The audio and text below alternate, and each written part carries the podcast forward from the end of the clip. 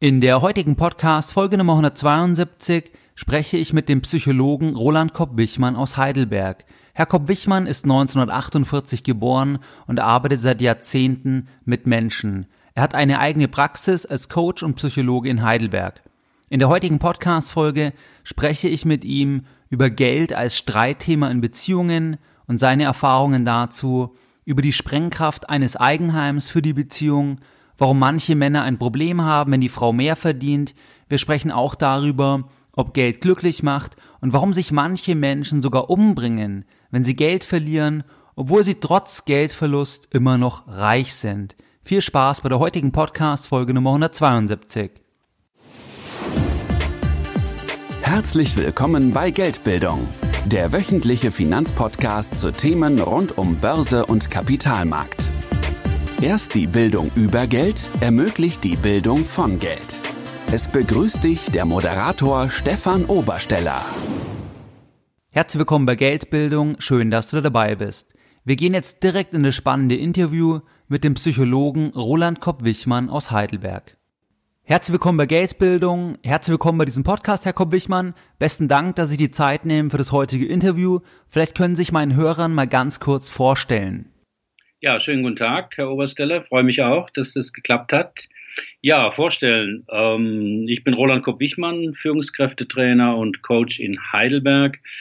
Bin schon im Rentenalter, 68 Jahre alt, habe viel Verschiedenes gemacht in meinem Leben, war früher Bankkaufmann, war bei IBM, war Werbetexter und habe Versicherungen verkauft, bis ich dann mein Abitur nachholte, weil ich Psychologie studieren wollte habe das dann auch gemacht nach einer einjährigen äh, Wartezeit in Israel im Kibbutz, weil der Studienplatz nicht gleich kam. Und habe das Studium in Heidelberg relativ schnell durchgezogen und habe in der Zeit drei Therapieausbildungen gemacht während dem Studium und äh, danach auch ähm, ein Institut gegründet mit Freunden, äh, wo wir Kurse gegeben haben über Kommunikation und arbeite jetzt seit na, 33 Jahren mit Menschen, sowohl also jetzt Führungskräften als auch eben Paare, Einzelnen. Ich habe eine, hab eine psychotherapeutische Praxis in Heidelberg mit Kassenzulassung, also die ganze Bandbreite. Sehr spannend. Vor allem gefällt mir Ihr Weg. Der ist ja nicht ganz geradlinig, sondern Sie haben ja sehr viele verschiedene Sachen gemacht. Ja, und das stimmt. Ich brauchte ich lange, um herauszufinden, was ich wirklich machen wollte. Aber ich glaube, dass sie diese Erfahrung dann von den verschiedenen Blickwinkeln auch gerade bei den, sag ich mal, in die Gespräche mit einbringen können, weil sie halt schon vieles Verschiedenes gemacht haben. Ja, das stimmt, ja.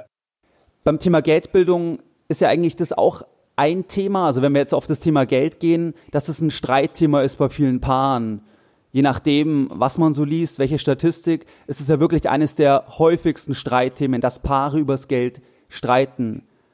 Könnten Sie vielleicht mal meinen Hörern einen Einblick geben, was aus Ihrer Praxis, ob Sie das bestätigen können aus Ihrer Praxis einerseits und andererseits, was so die Themen sind, über die Paare dann konkret streiten, wenn es um das Thema Geld geht?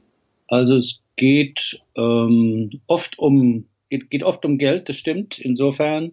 Ähm, und die Streitthemen sind eben in der Regel naja, manchmal, dass es zu wenig ist und dann, dass der eine den anderen beschuldigt, ja, was weiß ich, äh, such dir halt einen anderen Job. Oder wenn du dich nicht immer mit den Chefs überwerfen würdest, dann hättest du schon einen besseren Job. Oder äh, die Aufforderung an die Frau, ähm, ja, arbeit halt nicht nur halbtags, sondern ganztags, aber wie machen wir das dann mit den Kindern und so.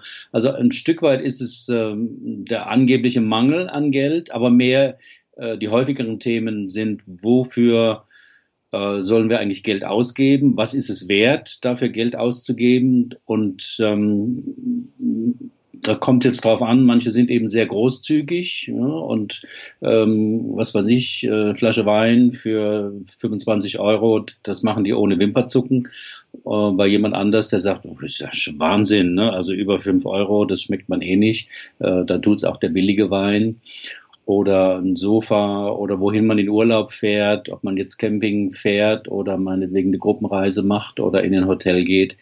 Darüber gibt's eben ähm, ja, Konflikte und Streits, weil das eben mit weil das unterschiedliche Werte sind. Das ist das Schwierige daran auch. Jeder hat jetzt Argumente dafür, aber im Prinzip sind es natürlich Werte, die mit angenehmen oder unangenehmen Gefühlen verbunden sind. Und deswegen kann man da relativ endlos und auch fruchtlos streiten, wenn man nicht irgendwie einen Kompromiss hinkriegt. Insofern sind so Paarungen, die weit auseinander liegen. Also ich sag mal jetzt ein Verschwender und irgendwie jemand, der unheimlich äh, das Geld zusammenhält, ähm, das lässt sich kaum lösen, weil das hängt eben auch sehr viel damit zusammen mit der jeweiligen Herkunftsfamilie, aus der jemand kommt.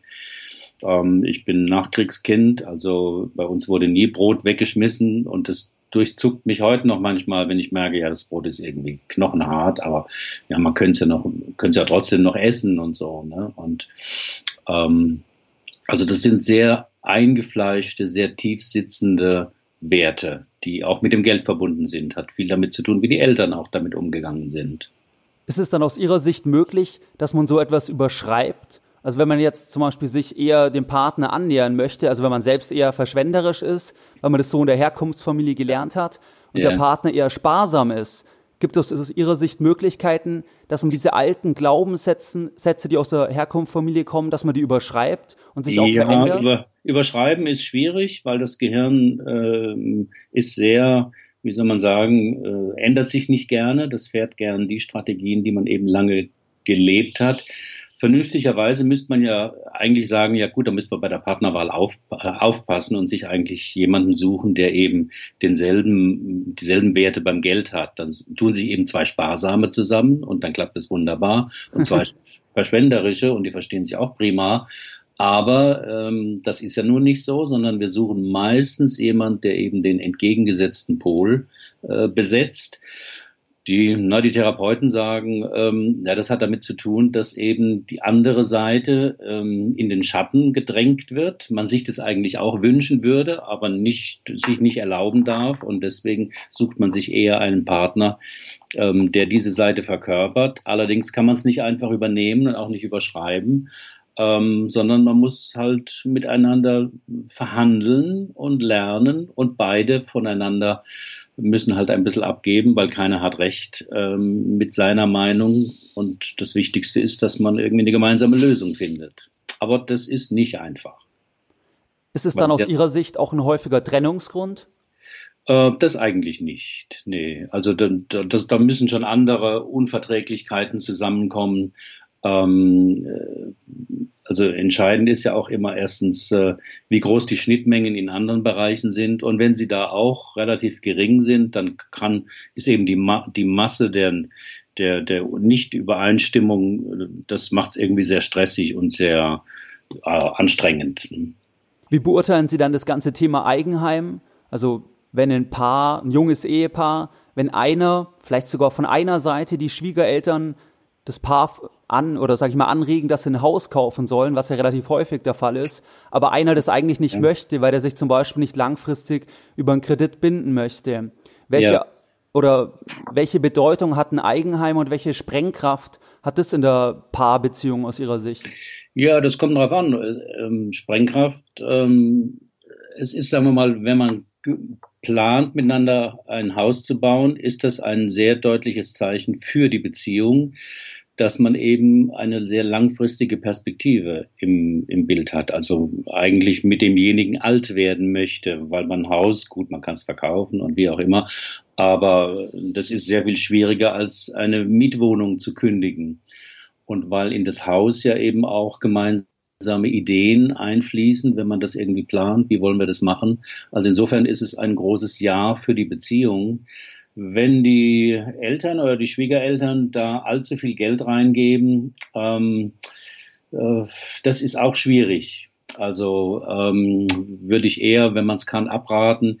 Die Bank ist neutral. Ne? Die Bank hat keine, die will einfach nur, dass die Schulden zurückgezahlt werden. Ne? Genau. Aber die Schwiegereltern, die haben eben andere Aktien drin, erwarten vielleicht Dankbarkeit oder meinetwegen, dass sie im Alter gepflegt werden ähm, oder wie auch immer. Also es müsste wirklich ein Geschenk sein und nicht einfach nur, ähm, naja, eine Verpflichtung, die damit verbunden ist. Ne? Und wenn ein großer Unterschied ist, also wenn, sagen wir mal, ein sehr reicher Partner, von dem dann auch das Geld kommt und der arme Partner äh, zieht mit in das Haus hinein, dann gibt das ein Ungleichgewicht. Das muss, kann gut gehen, aber das muss man sehr vieles äh, besprechen.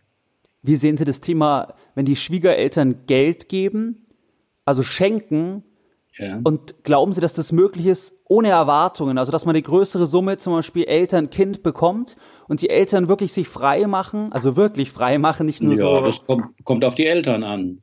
Ähm, und das kann derjenige, dessen Eltern das sind, am, am ehesten auch, glaube ich, beurteilen, ob das wirklich geschenkt ist, weil die das eben übrig haben, oder ob er die Erfahrung gemacht hat, naja, das klingt so, aber die Eltern haben dann schon Erwartungen, ähm, dass man sich da irgendwie revanchiert oder nett ist oder gut verhält oder wie auch immer. Okay. Manchmal geht es ja auch gar nicht anders, ne, als dass die Eltern etwas dabei steuern.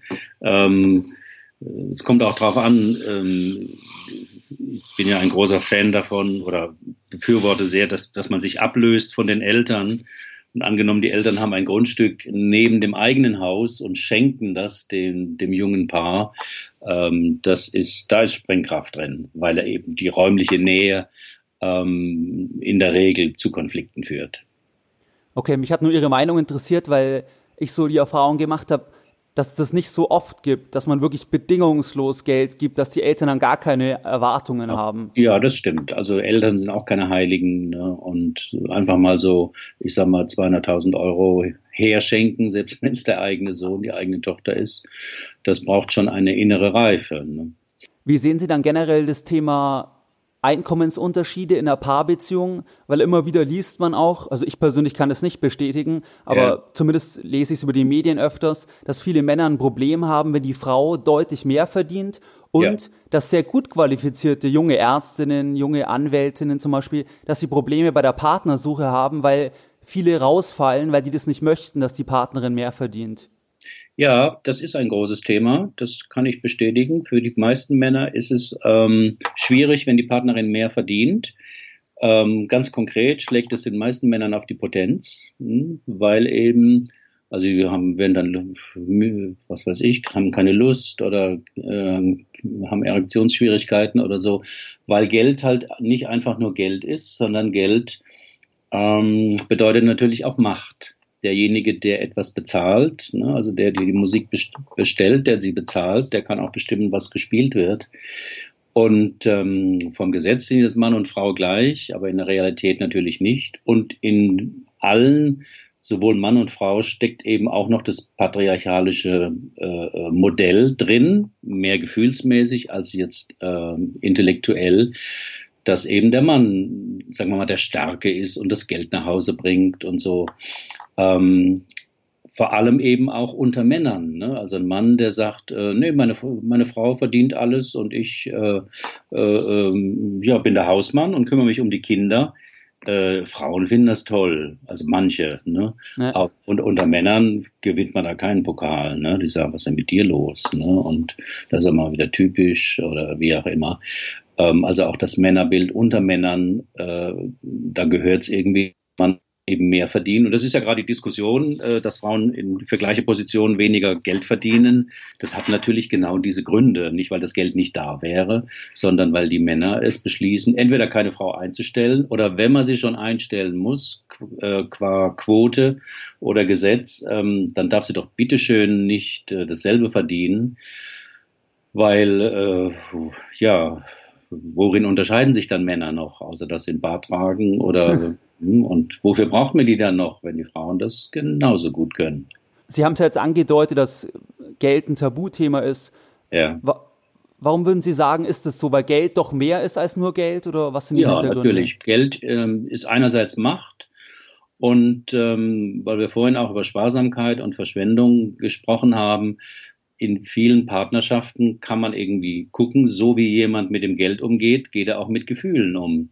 Das heißt, diejenigen, die großzügig sind, die sind auch, sagen wir mal, eher extravertiert und äh, teilen ihre Gefühle mit, also wie es ihnen geht und sagen öfters nette Sachen und so.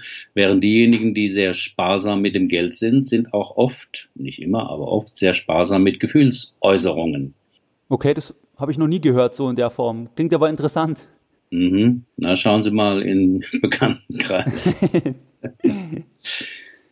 Wir haben jetzt darüber gesprochen schon, dass ja für Männer oft das Einkommen wichtig ist. Ich meine, es wird auch oft nicht über Einkommen gesprochen, vielleicht weil man auch Angst hat, dass man dann weniger verdient oder wenn man viel mehr verdient, dass man Angst hat, dass die anderen neidisch sind. Was würden Sie als Psychologe und Psychotherapeut jemandem raten? Ich weiß, pauschal kann man das wahrscheinlich nicht so einfach, aber der ein sehr, sehr hohes Einkommen hat, dieses Einkommen aber schon seit längerem als Schmerzensgeld wahrnimmt, der also sehr, sehr unglücklich ist. Was würden Sie sagen? Was sind die Gefahren, wenn er längere Zeit gegen seine innere Stimme oder wie auch immer wir das nennen mögen, weiter da arbeitet, nur wegen dem Geld? Was für Risiken bestehen da? Ja, ähm, hm. Geld macht halt nicht glücklich. Ne? Und sehr viel Geld macht nicht glücklicher. Sonst wären ja alle Millionäre äh, äh dauernd glücklich. Das sind sie aber nicht. Wer, äh, wer wenig Geld hat, der erhofft sich natürlich durch mehr Geld, dann geht's mir besser, weil dann habe ich eine tollere Wohnung, ein tolleres Auto, tolleren Urlaub und so und dann bin ich glücklicher. Aber das stimmt natürlich nicht, weil äh, man sich ganz schnell an diesen anderen höheren Status oder an die mehr Möglichkeiten, die man mit Geld hat, irgendwie ganz schnell gewöhnt.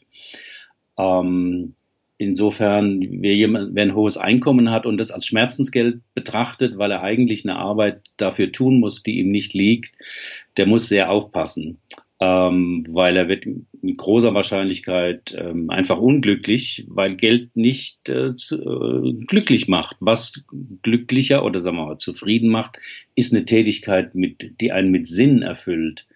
Ähm, wenn man da noch einigermaßen Geld verdient, ähm, dann ist es schön, aber das lässt sich nicht austauschen. Also je mehr Geld und je weniger Sinn ist eine Gleichung, die nicht aufgeht. Und ähm, ich erlebe das immer wieder in meinen Seminaren. Ne? Da stelle ich so eine 5 Millionen Euro Frage. Das heißt, wenn ich, angenommen, du hättest jetzt 5 Millionen Euro und du müsstest in, in diesem Leben nicht mehr äh, für Geld arbeiten, was würdest du dann, was würdest du dann tun? Und ganz viele Männer, die sind ja meistens Führungskräfte, die sagen dann, ach, ich würde eine Motorradwerkstatt machen oder ich würde eine Schreinerlehre machen oder ich würde nochmal studieren und äh, Pianist äh, versuchen zu werden. Und wenn man dann fragt, warum, was ist das Tolle daran, eine Schreinerwerkstatt oder eine Schreinerlehre zu machen, dann sagen die eben, naja, da weiß ich am Abend, was ich gemacht habe. Ja. Also da ist ein physisches Produkt da und wenn ich nur ein Brett gehobelt habe oder eine Kommode oder die, Schublade geht wieder, aber das ist eine sinnvolle Arbeit, weil ich sehe, was ich gemacht habe. In meinem Beruf sehe ich nur Zahlen auf einem Bildschirm und die gehen ein bisschen rauf, manche gehen ein bisschen runter. Aber äh, das ist irgendwie, eigentlich ist es mir egal. Ne? Es darf mir aber nicht egal sein, weil das ist mein Job, dass da die Zahlen nach oben gehen. Aber es ist ähm, natürlich keine sinnvolle Arbeit. Insofern ähm, gibt es ganz viele Berufe, die eben mehr mit Beziehung zu tun haben, die erfüllender sind. Manche sind leider, also jetzt Lehrer, Kindergärtner, Altenpfleger oder wie auch immer, die sind leider ähm, äh, äh schlecht bezahlt. Hm. Aber trotzdem finden sich da Leute, weil die das eben als sehr sinnvoll erleben. Hm. Stimmt, bei den Bürojobs das sind halt dann die, ja, man fühlt sich ein bisschen wie ein Excel- oder PowerPoint-Krieger. Ja. Weil man halt nur Zahlen ja. hin und her schiebt oder Slides optimiert oder darstellt. Aber ja, dass wenn man handwerklich arbeitet, sofort ein Erfolgserlebnis hat, weil man was, etwas sieht, was man getan hat, wie Sie sagen. Ja, ja, ganz wichtig. Also insofern am besten, ähm, und ich habe ja auch eine Weile gebraucht, bis ich äh, einen richtigen Beruf gefunden habe. Ich war zwar für vieles geeignet, habe aber auch mit 24 da Versicherungen verkauft und habe für damalige Verhältnisse viel Geld verdient und habe mir überlegt, ja gut, es geht jetzt weiter, ne, das war ein Strukturbetrieb, ja, dann müsste ich jetzt Mitarbeiter einstellen und da so eine Pyramide bauen, dann verdiene ich an deren Provision. Aber mir war damals mit 24 schon klar, ja, aber ich kann doch nicht den Rest deines Lebens nur mit Lebensversicherungen ne, verbringen. Das ist doch einfach, äh, ist doch einfach langweilig. Ich weiß ja, wie das geht und immer dieselben Gespräche.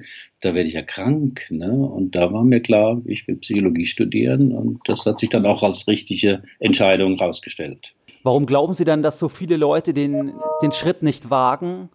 Naja, aus Angst, ne? aus Existenzangst, ähm, aus Sicherheitsbestreben ähm, und weil, sagen wir mal, naja, es vielleicht nicht ganz so schlimm ist. Die meisten kommen eigentlich in diese Krise, meistens jetzt äh, so in der, in der Midlife-Krise, also speziell Männer auch, ähm, weil die sagen, ja, jetzt bin ich 42, 45, habe alles erreicht, was ich wollte, was ich mir mit 25 vorgenommen habe. äh, habe dickes Auto und alles schön, aber ich bin unzufrieden. Ne? Wenn ich in die wenn ich ins Büro fahre, merke ich, ich kriege irgendwie Kopfschmerzen oder ich könnte gerade wieder umdrehen, weil die Arbeit zieht mich nicht, es lockt mich nicht, sondern ich habe das Gefühl, meine Gott, hoffentlich geht der Tag bald rum. Und ja. da ist es immer ein Sinnverlust, ähm, der, da, äh, der da festzustellen ist. Aber natürlich auf all die Ange Annehmlichkeiten, die das äh, bisher möglich macht zu verzichten, ist auch nicht leicht, vor allem wenn man dann eine Familie hat und dann muss man sagen, ja, dann müssen wir das Haus aufgeben und irgendwie die Kinder äh, müssen alle irgendwie auch äh, Gürtel enger schnallen. Da muss man schon eine sehr starke Motivation haben. Ne? Aber so Leute gibt's ja, ne, die dann auch sagen, nö, ich mache jetzt mal ein Sabbatjahr und äh, wir gehen auf Reisen und leben ganz bescheiden, meinetwegen nur mit dem Fahrrad oder mit dem VW-Bus. Ne? Und die erleben das aber immer als total die beste Zeit ihres Lebens. Der Leidensdruck muss halt sehr groß sein dann. Ja, Leidensdruck hilft, aber allein auch nicht, weil viele Leute, das sieht man ja, leiden lieber und jammern dann, als etwas zu ändern. Weil zum Ändern braucht man halt Mut und die Bereitschaft, die Konsequenzen zu tragen. Woher kommt es Ihrer Meinung nach, dass manche unmenschliches Leiden ertragen, statt in die Veränderung zu gehen? Ja, das ist persönlichkeitsbedingt. Ähm, ähm, es ist halt leichter zu jammern und sich als Opfer zu fühlen und die Umstände äh, verantwortlich zu machen. Ja, in meinem Alter kann ich mich doch mit 45 kann ich mich doch nicht mehr selbstständig machen oder ich kann doch nicht die Firma wechseln oder ich kann doch nicht den Beruf wechseln. Das geht doch nicht. Und natürlich geht das alles, aber man muss einen Preis dafür zahlen. Ne? So meistens mit einer Einschränkung. Und da braucht man ein sehr starkes Ziel, dass man sagt, aber das ist es mir wert.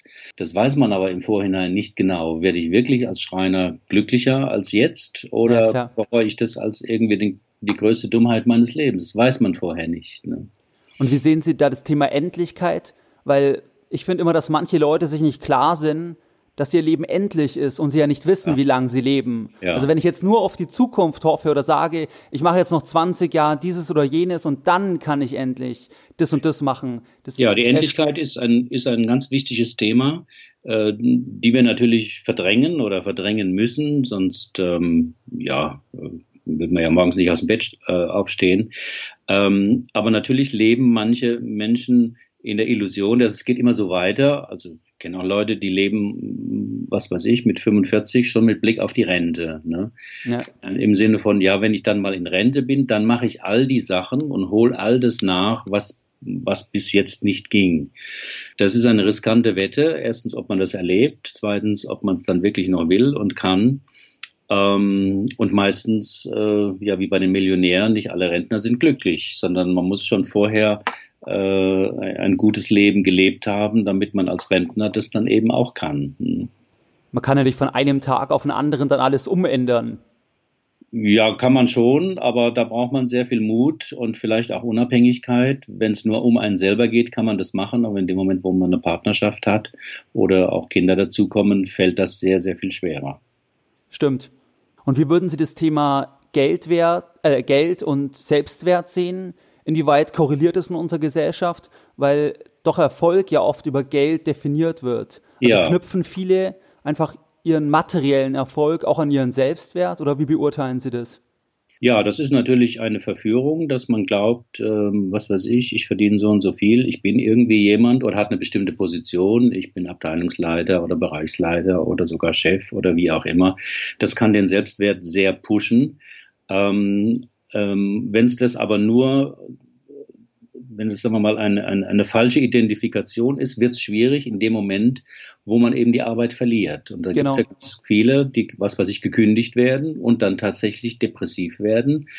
Und gibt es schöne Filme dazu, wo jemand dann morgens sich verabschiedet von seiner Frau und so tut, äh, als würde die Firma gehen und dabei acht Stunden auf der Parkbank sitzt, weil jemand eben aus dem, aus dem Gefüge rausgeworfen wird und praktisch allein ist. Selbst wenn das Arbeitslosengeld in der ersten Zeit noch einigermaßen gut ist, ist es eben ein Verlust letztlich auch der Rolle. Und man sieht es eben auch, sagen wir mal, bei, bei hohen Führungskräften, Vorständen oder sowas.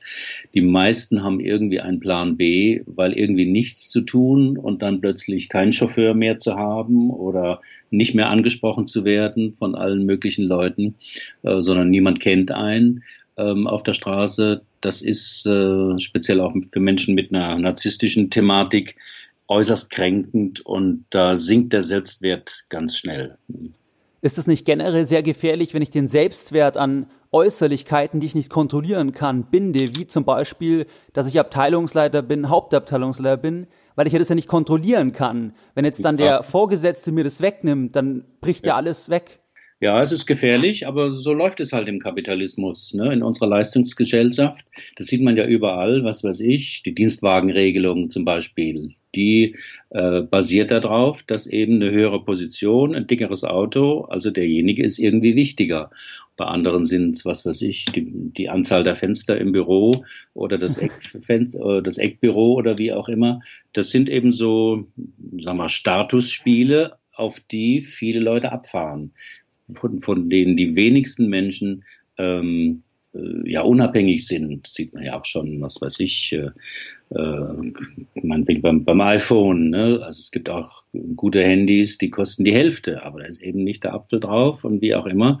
Und äh, da muss man sich eventuell rechtfertigen, was hast du denn da für ein komisches Smartphone? Wenn dir jemand sagt, ähm, ach, mir reicht das völlig, ne? dann ja, braucht man die entsprechende, wie soll man sagen, innere Stärke, sich davon nicht anstecken zu lassen. Aber in der Regel, so funktioniert ja der Kapitalismus, ist es eben, wer mehr Geld hat, ist irgendwie wichtiger. Würden Sie sagen, dass Sie sich davon im Laufe Ihres Lebens relativ frei machen konnten? Mm, ja, zum Teil schon. Also ähm, Einmal, weil ich relativ lang als Student dann auch noch in, in, in einem höheren Alter irgendwie wenig Geld verdient habe. Ich bin auch für Statussachen nicht so empfänglich. Also ich, was weiß ich, jahrelang fortgefahren. Ne? Jetzt fahre ich Skoda, da merkt man schon. Ne? Also ich könnte mir einen BMW leisten oder einen Mercedes, aber ich, ja, ist mir zu viel Geld dafür. Ne? Ja. Ähm, aber mir sind andere Sachen wichtig, über die ich mich identifiziere, beispielsweise mein Blog und das vor allem letztlich die, das kreative Schreiben. Also ich schreibe ja relativ viel und wenn ich das nicht mehr könnte, keine Ahnung, weil die Augen nicht mehr mitmachen oder ich dement werde, das würde mich fürchterlich treffen. Also da könnte ich noch so viel Geld verdienen, das würde mich fürchterlich treffen. Insofern hat jeder etwas, womit er sich eben identifiziert. Ähm, und das braucht er auch. Und bei mir ist es nicht so sehr Geld. Nee. Also würden Sie auch weiter blocken, wenn Sie im Lotto gewinnen sollten? Ja, natürlich. Ja, ja, ja. Sehr gut. Ähm, was mich noch interessieren würde, das haben wir jetzt schon halb beantwortet, aber es gibt ja auch extreme Fälle, was ich ja. persönlich faszinierend finde oder auf eine Art auch extrem erschreckend. Zum Beispiel Adolf Merkle, ein Milliardär, der sich wegen einer Fehlspekulation, obwohl er immer noch reich ist, dann sogar umbringt. Und es gibt ja. auch viele andere Beispiele von Top-Managern, zum Beispiel gerade in der Schweiz gibt es einige, die sich, weil zu viel Druck vom Verwaltungsrat kam, umgebracht haben, die sich zum Beispiel umgebracht haben, weil sie einfach ihren ähm, Finanzvorstandsposten ja. verloren haben. Wie würden Sie ja. das beurteilen? Das ist eine, gibt es eine Entwicklung bei manchen Menschen und daran sieht man eben, ähm, dass Geld nicht glücklich macht. Der hatte ja immer, war ja immer noch Millionär, ne? Äh, obwohl er sein, seine Firmen äh, da kaputt gegangen sind. Aber das sind halt sogenannte Bilanzselbstmorde. Das heißt, die Leute ähm, erleben das als ein enormes Versagen, dass durch ihre Schuld oder vielleicht auch nicht durch ihre Schuld ähm, die Firma oder die Firmen irgendwie bankrott geworden sind. Und die schämen sich so sehr, dass sie das Gefühl haben, also keiner guckt mich mehr an, was in der Regel nicht stimmt, sondern es ist mehr der eigene die, die Scham vor sich selber, dass man so versagt hat. Und das ist ein fast unaushaltbarer Schmerz, dass, sagen wir mal, der Suizid äh, einem die bessere Lösung erscheint. Dahinter steckt natürlich auch immer eine Depression, eine mehr oder weniger unerkannte, denn so, jemand, der nicht depressiv ist, kommt nicht auf die Idee, sich umzubringen wegen sowas. Ne? Also es gibt vielleicht andere Notlagen, wo man enorme Schmerzen hat oder, oder wie auch immer oder unheilbar krank ist. Und äh, gibt es ja auch Beispiele, wo Menschen sich dann suizidieren. Aber in dem Fall, wo, sagen wir mal, der Geldverlust, der finanzielle Abstieg ähm, eine Rolle spielt, ist es, sagen wir mal, äh, die werten das eben als Versagen. Andere sagen, na gut, die Firma habe ich jetzt in den Sand gesetzt, äh, aber mein, mein Know-how ist immer noch da, jetzt äh, mache ich was Neues. Hm. Aber äh, die erleben das eben nicht als Versagen, sondern sagen, ja, Pech gehabt. Hm. Eben, es ist ja auch sehr egoistisch, wenn die Familie haben und dann sich der Verantwortung nicht stellen. Ja, aber daran denkt man in, so, in einer solchen Verzweiflung überhaupt nicht. Eine Sache, die mich noch interessieren würde, Herr Kopp-Wichmann, ja. ist das Thema Bewertung von Gewinnen und Verlusten. Bei Geldbildung geht es ja auch viel um den Kapitalmarkt. Und ja. es ist ja generell so, dass wir Verluste viel stärker gewichten. Also wenn ja. ich Ihnen versuche oder wenn ich versuche, Ihnen 10.000 Euro wegzunehmen, werden Sie sich ja viel stärker wehren, wie zu versuchen, 10.000 Euro dazu zu gewinnen. Woher kommt es? Ja, das ist irgendwie so, glaube ich, irgendwie in der menschlichen in der menschlichen Psyche sehr verankert. Ist ja einer der Gründe, warum vielleicht auch in Deutschland ähm, ganz viele Leute äh, nicht Aktien kaufen ne, und lieber ja. ihr Geld, äh, was weiß ich, im Sparkonto bei 0,1 Prozent Zinsen liegen lassen, obwohl der Vermögensberater sie immer wieder darauf hinweist, weil eben die Aussicht da, äh, ich sag mal, sechs, sieben Prozent am Aktienmarkt, da muss man sich ja gar nicht groß anstrengen, äh, muss man nur einen gescheiten Fonds kaufen, sehr realistisch ist. Aber die Leute haben auch, sagen wir mal, durch die Pleiten äh, mit Aktien, also Telekom und, und ein Stück weit auch VW und so, das sitzt sehr, sehr tief dass man eben ne, sehr sicherheitsbewusst ist und sagt, also Hauptsache, ich verliere nichts. Ne? Was ich gewinne, ist mir nicht so wichtig. Und die Deutschen sind ja sehr, sehr sicherheitsbewusst. In anderen Ländern läuft das, glaube ich, ein bisschen anders. Definitiv. Amerikaner zum Beispiel sind wesentlich aktienfreudiger. Ja, ja. Ja, die sprechen ja auch ganz, äh, haben einen lockereren Umgang mit Geld. Bei uns, wenn man, sagen wir mal, keine Ahnung, 20.000 im Monat verdienen, jemand fragt dann auf einer Party, und äh, was verdienen Sie so, kriegt man ja keine Antwort. Ne? Und dann sagen die, ach, oh, es reicht, ne? oder so. Ja, wie viel denn? Ne? Wird mir, ne? Sie verdienen doch mindestens so und so. Nein, das ist übertrieben und, und so. Ne? Während in Amerika kriegt man sofort innerhalb von einer zehn Minuten gesagt, äh, wie viel der andere verdient und und kann man auch ohne weiteres sagen. Oder wenn man hier ein tolles Auto fährt, ne, habe ich auch äh, mit Führungskräften gearbeitet, die lassen hinten das Typenschild schon äh, im Unternehmen irgendwie abschrauben, damit ja. bloß keiner sieht, dass das ein Mercedes 500 SL von AMG ist. Ähm, sondern man irgendwie raten muss. Und in Amerika ist das ganz anders, weil wir sind halt auch sehr von Neid geprägt. Ne? Das heißt, wenn einer ein dickes Auto hat, dann kommt sofort, na und was der wieder Stickoxide in die Luft bläst, kein Wunder. Ne? In Amerika ist es, wenn einer ein dickes Auto hat, die Verarbeitung eher, Mensch, so eins will ich auch haben. Ne? Was muss ich dafür tun? Ähm, also ja, wirkt es eher als Ansporn und nicht irgendwie als, ähm, naja, als, als Kränkung oder dass der andere eben äh, sehr viel mehr hat.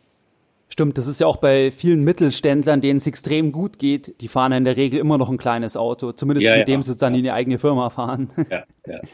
Oder man sieht es jetzt, ne, was weiß ich, der Schlecker, ne, der dann mit dem Porsche fährt, das ist ein Riesenaufreger. Ne. Ich verstehe das auch, ne, weil ganz viele sogenannte Schleckerfrauen ja immer noch auf, auf Gehaltszahlungen warten, aber ähm, ja, das ist ein Riesenthema, Geld. Ne? Kann man nicht, äh, und es ist einfach sehr mit Emotionen verbunden. Das kann man nicht irgendwie sachlich betrachten. Hm? Aber an sich bedeutet Geld natürlich wenig. Geld macht nicht glücklich. Es gibt so eine bestimmte Summe, ich weiß nicht, wo die liegt, ungefähr unter, unterhalb von 2000 äh, Euro für Deutschland. Mhm. Ähm, also das muss man, sollte man haben. Ne? Also wenn man, was weiß ich, wenn das Kind nicht beim Schul, äh, beim äh, Landschulheimaufenthalt dabei sein kann, weil man sich nicht zahlen kann. Also das macht schon unglücklich. Ne? Aber jetzt 5000 oder 6000 Euro und eine größere Wohnung machen nicht automatisch glücklich. Was würden Sie dann sagen, wenn jemand sagt, er hat als Ziel, er will einfach 10 Millionen Vermögen. Wie würden Sie das beurteilen? Ist das ein legitimes Ziel aus Ihrer Sicht oder ist ja, das ein Ziel, was nichts bringt? Ja, kann man einfach locker fragen, wozu? Ne? Also, was willst du damit machen? Ne?